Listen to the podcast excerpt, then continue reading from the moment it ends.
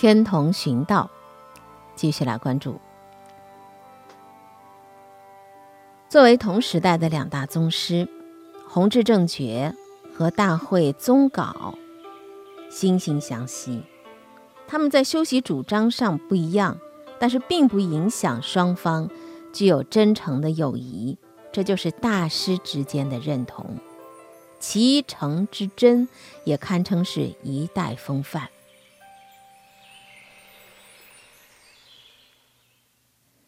和许多佛寺啊有一个很明显的区别，在天童禅寺的天王殿外，它有内外两个很大的泉池。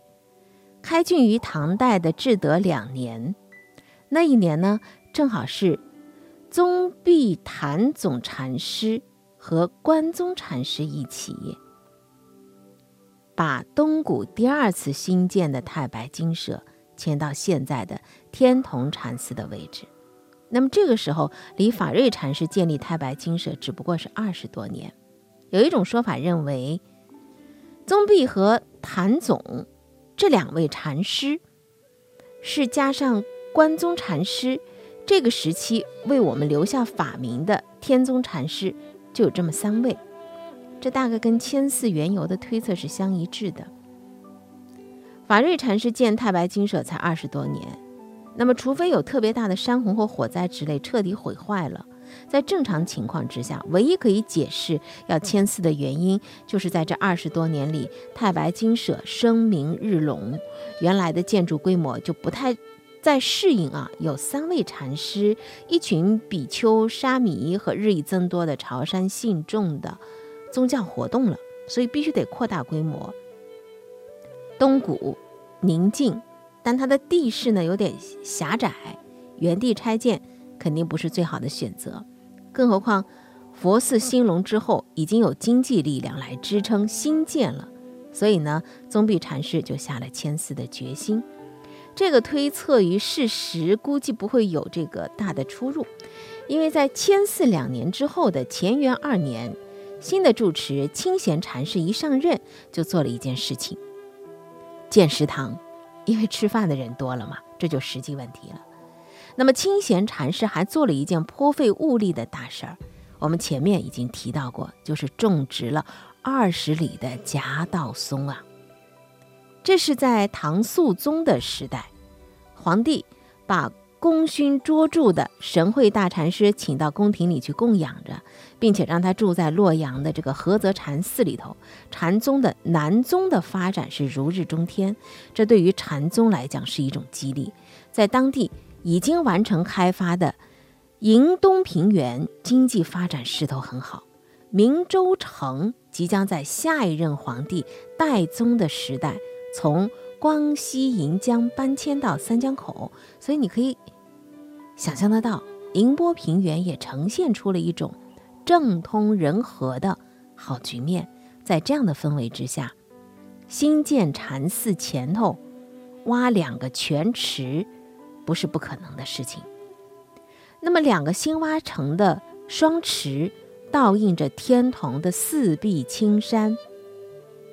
日后，这个地方呢，被命名为双池映景。其实很少有人读出其中的深意，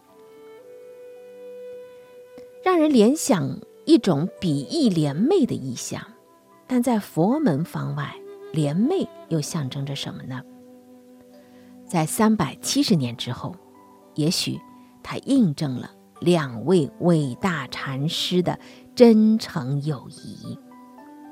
这事儿说起来呢，可能还得费一些周折，把前面的再给。说全给说透了。前面提到弘治正觉，他传习的是曹洞禅，宗风细腻、亲切绵密，这是曹洞禅法。但在修习的实践中呢，也会有一些原先意想不到的副作用，因为修习的人啊，慧根不同。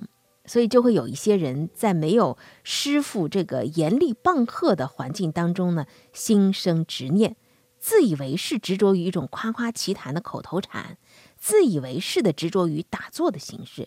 用现代的话来讲，就是，呃，自以为是的傻坐着以为这就是修行了，或者口上说着佛法，根本就没有上心头。原来修习是件好事儿，现在反倒是南辕北辙，成了大问题了。这种不能够把佛理划入自己切行的参禅，那就是形式上的过场。就像什么呢？黄金碎屑落到眼睛里，金屑虽贵，落眼成医呀。也就是说，你悟不了道，反而成病了。那么，所以曹洞禅法就进入这样个怪圈：因礼物入手，反而执着我持，无名我识，指导修习，导致形式上的坐禅。到了弘治正觉，他决定打破这个怪圈，他要做一件事儿，就是刷新曹洞禅，倡导日后被称为是莫照禅的新禅法。在《六祖坛经》当中啊，有这样个话：“万法尽在自心，何不从自心中顿见真如本身？”这是禅宗修习的根本的方法。所以呢，弘治禅师呢就从这个真旨出发，坚信心是诸佛本觉，也是众生的心往往自设障碍，蒙蔽本性。所以他认为，如果能够静坐默究、仔细打磨，面对本心，去掉一切虚妄幻象，那这才是通上佛境的唯一的道路。从佛法倡导的定慧，到法华宗倡导的止观，禅宗倡导的内求，其实都是一样的，越来越明确地表现出可操作性。那么现在，正觉禅师的默照是要进一步地落实这个宗旨。他的禅法可以用“默坐自照”四个字来概括。他认为“默”是沉默的“默”啊，“默”和“照”是照镜子的“照”，看起来呢是两种修行的方法，但是应该相辅相成。默坐是为了排斥外在的虚妄诱惑，自照这是关照自身的般若智慧。他通过默照观心的道路，去实现顿悟参佛的目标。他说：“这个照就是《心经》里所说的‘照见五蕴皆空’的照。”这是弘治禅师的这个禅法，莫坐自照。莫照禅就是坚持心悟的前提之下，克服和防范两个弊端，既不能傻坐呆定，也不能够喋喋与心口不一的口头禅。所以他的努力把曹洞禅法回归到了他本来的道路之上了，并且提升到一个新的层次。我们刚才不是说这个双持有一种印证啊，是两位伟大禅师是吧？那么一位是弘治正觉禅师，还有一位呢，就在灵济宗的那边出了一位大师，他提出了另外一个主张，就是大会宗稿的。看画禅，而且那位宗稿禅师也偏偏到了离天童禅寺不远的阿育王寺，两位同时代的最著名的禅宗大师，在一个特殊的机缘之下汇合了。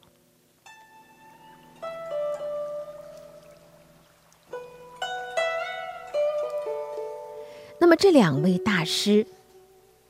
他们会碰撞出什么样的火花呢？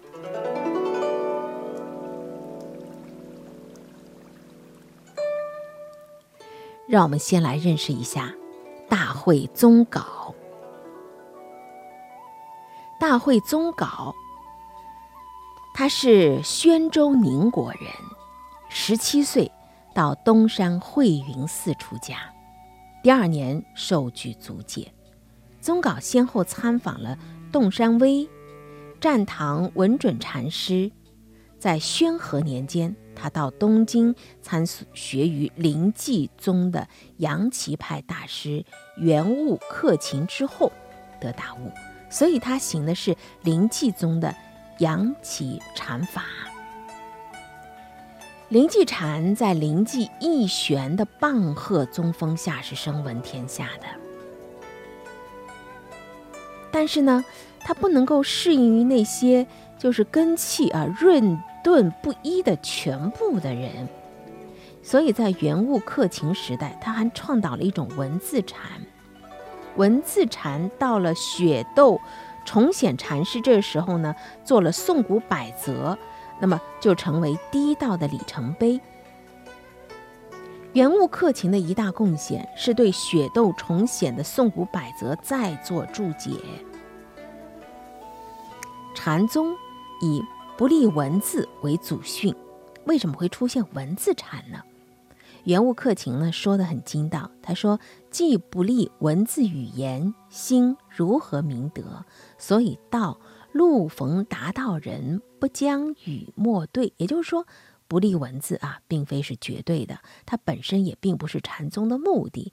恰当的文字语言的提切，对于明心见性这个本质目的，恰恰是必要的。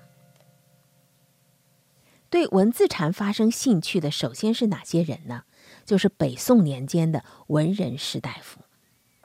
文字禅的禅机可以隐喻在诗当中，也可以从诗当中去解读和领会。那么用原物克勤的话来讲，是绕路说禅，诗画空灵，恬淡洒落的禅语意境，非但契合于那些文人士大夫的陶禅心态。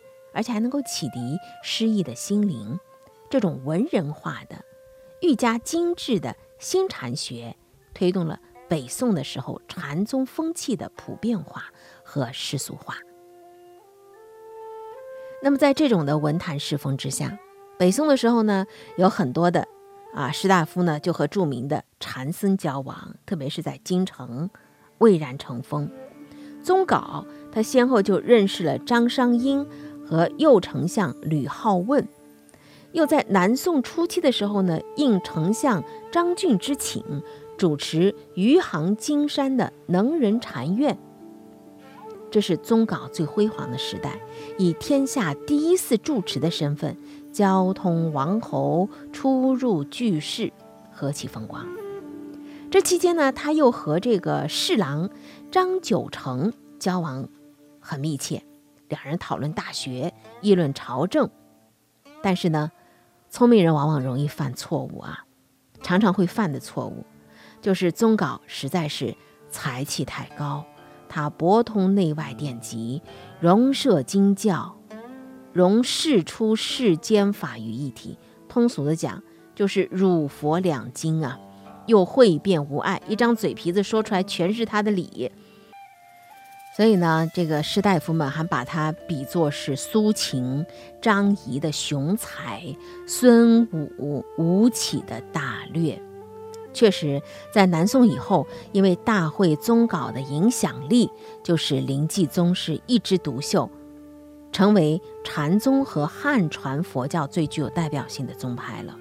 《碧岩录》这本书一出来之后啊，影响非凡。《碧岩录》呢，这个是元物克勤的《碧岩录》，这是文字禅的第二块里程碑。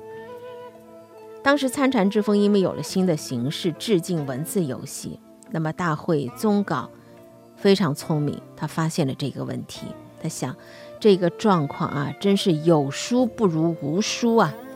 所以他凭借自己在禅令当中的威望，索性把他老师的《碧岩录》给回版了。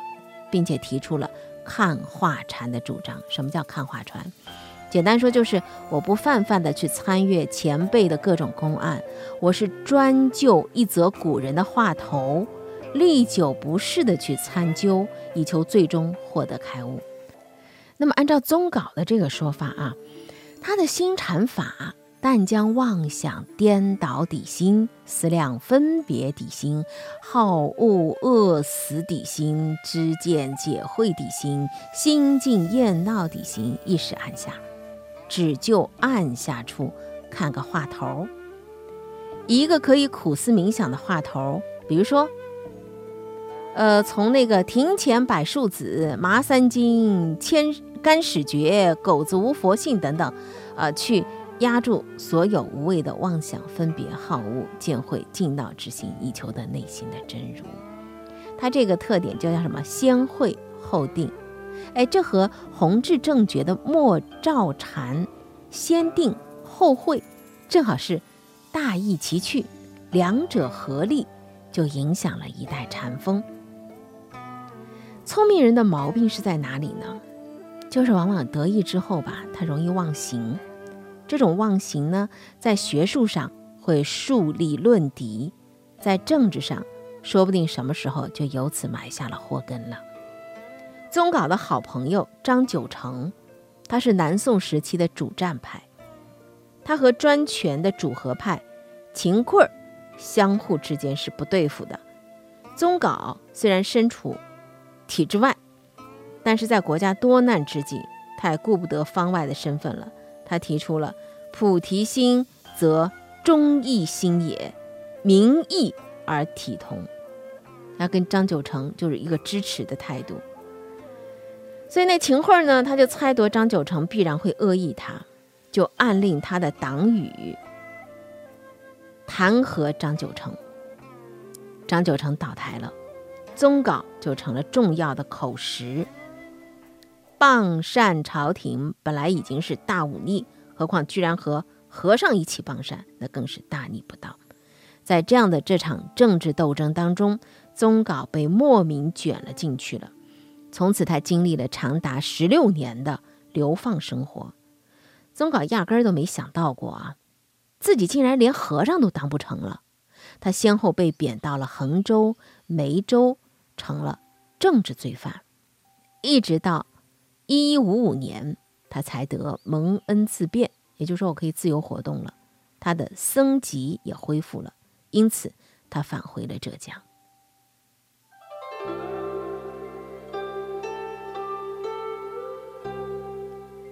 一年之后，这时候的宗稿是伤痕累累啊。他要来主持明州的玉王山光孝寺，也就是我们今天的宁波的阿育王寺。那一年他已经是六十八岁了。天童禅寺的弘治正觉禅师得到这个消息，两位宗旨异趣的大师就走到了一起。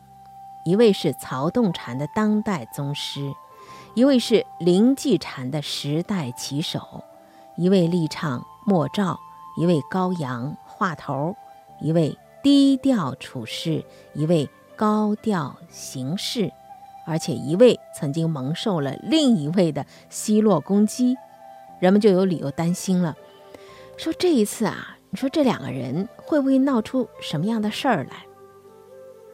弘治正觉比大会宗稿小两岁，那时候也是六十六岁了，也到了沉得住气的年龄了。但话得说回来，高僧大德的非凡人格跟年龄是没有关系的。弘治正觉从心底里是钦佩大会。当时玉王寺的住持的位置出缺，弘治正觉呢就力荐宗稿禅师到玉王寺去担任住持。观点不一样是一回事儿，对于学识道行的认同是另一回事儿。大会真的要来了，这本来是弘治的心愿，所以他还是有些小激动的。他就对玉王寺的知识僧说：“宗稿禅师一到，来追随他的人必定会不少，玉王寺的经济压力就大了，不能让这样的高僧大德一天到晚来为钱粮供应的事儿操心。你们吧。”要从现在开始多积蓄财资米粮。果然，正像正觉所料的那样，宗稿一到玉王寺，哇，从者若鹜啊！不多久，囤积的粮食就吃光了。宗稿一时手足无措。这个时候呢，弘治正觉就翻山越岭，把天童寺所有的存粮派人送到了玉王寺。宗稿很感动啊，由衷地说：“非古佛安能有此力？”他终于看到了剃头外道古佛般的崇高人格和道风。宗考决定亲自要去天童寺向正觉去致谢。他在浙东第一状元张孝祥的陪同之下，走向天童山。弘治正觉一得到这个消息，马上步行二十里，亲自到少白岭上来迎候。宋代禅宗的两颗巨星，终于汇合了。他们握手言欢，互道衷肠。他们相互让座，谁都想让对方先在少白亭里头落座。当时的这个浙东第一状元张孝祥是陪在旁边的，这位状元很感动啊。他说：“相互依让，这本来是我们儒家的遗风，想不到佛家做的这样好。”状元提笔为少白亭题写了“依让亭”三个字。从此，两位大德私交甚好。各传一宗，褒奖精进，相互唱和，心气相通。有一天呢，弘治正觉拉着大会宗稿的手说：“吾二人皆老矣，儿唱我和，我唱你和。一旦有先和逝者，则存者为主其事。”绍兴二十七年。一一五七年，郑觉这个时候预感到大限将至，沐浴更衣之后，召集众僧写了一记《梦幻空花》。六十七年，百鸟淹没，秋水连天。他给大会宗稿写了一封信，再一次恳求宗稿来为自己主持后事。临终托付，言真意切。在弘治涅盘前的最后时刻，他又做了一记作别：“顿鸟先飞翼，灵龟脱壳难。我无你不去，你无我不行。”表达了他对大会宗稿的惜别之情。弘治禅师圆寂了，享年六十七岁。这个时候，大会宗稿已经在杭州主持天下禅宗五山之首的径山能仁寺。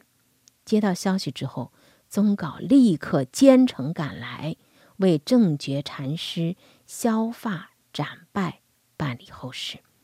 他对众人说：“弘治正觉禅师的元气，是法状摧，法梁折，法和干。”法湮灭，这是一位大师对另一位大师最真诚的评价。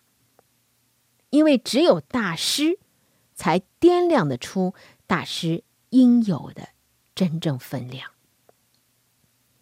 天童寻道，我们说到这儿啊，其实最让我感动的就是这两位大师之间的真诚的友谊，世间绝无仅有。好，我们下期再会。